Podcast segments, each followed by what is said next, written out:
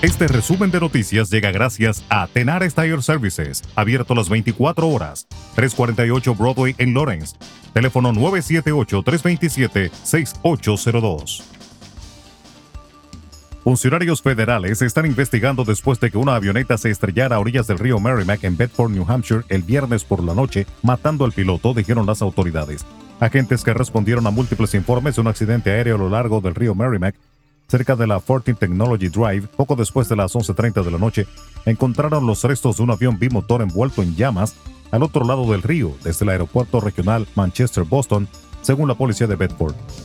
El piloto y único ocupante del avión, Emanuel Bombolakis, de 23 años de Linden, Michigan, fue declarado muerto en el lugar. En otro orden, los rescatistas, en una búsqueda cada vez más sombría, revisaron las ruinas de casas y negocios astilladas por el tornado este domingo incluida una fábrica de velas que estaba llena de empleados del turno de noche cuando fue arrasada, ya que el gobernador de Kentucky advirtió que el número de muertos en el estado por el tornado podría superar los 100.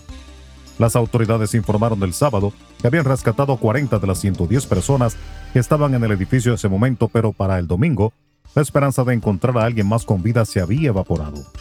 Jeremy Creason, jefe de bomberos y director de servicios de emergencia de Mayfield, dijo que los rescatistas tuvieron que arrastrarse sobre los muertos para llegar a los vivos. El fenómeno también mató al menos a seis personas en Illinois, donde una instalación de Amazon en Edwardsville fue afectada, cuatro en Tennessee, dos en Arkansas, donde se destruyó un asilo de ancianos, y dos en Missouri.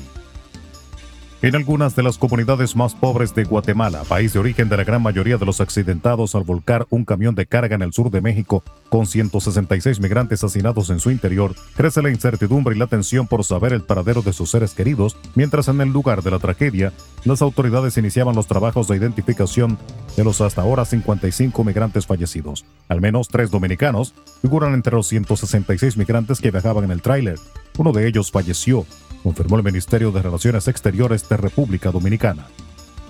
El presidente de Ecuador, Guillermo Lazo, recibió esta semana una bombona de oxígeno en la investigación del caso de los papeles de Pandora, con el cierre del expediente por parte de la Contraloría y el frenazo en el Parlamento a dos mociones contra él por esos documentos, una de ellas para su destitución.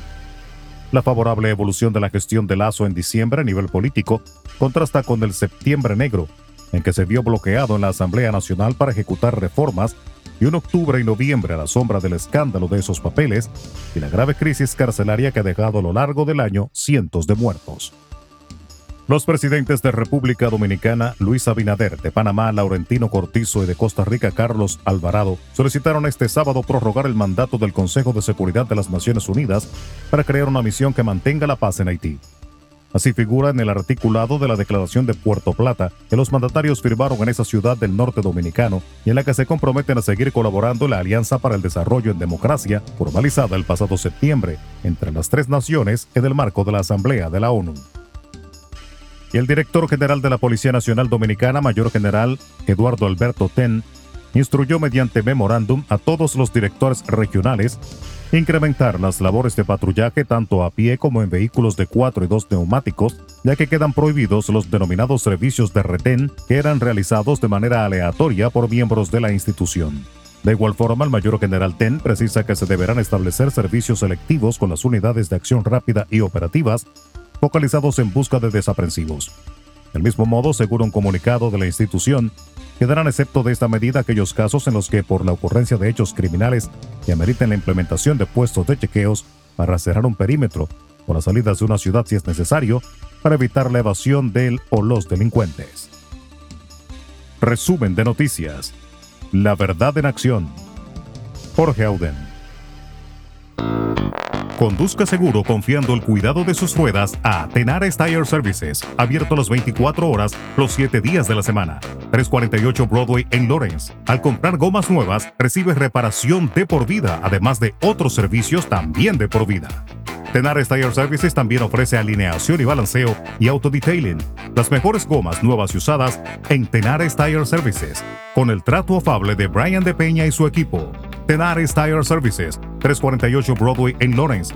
Teléfono 978-327-6802.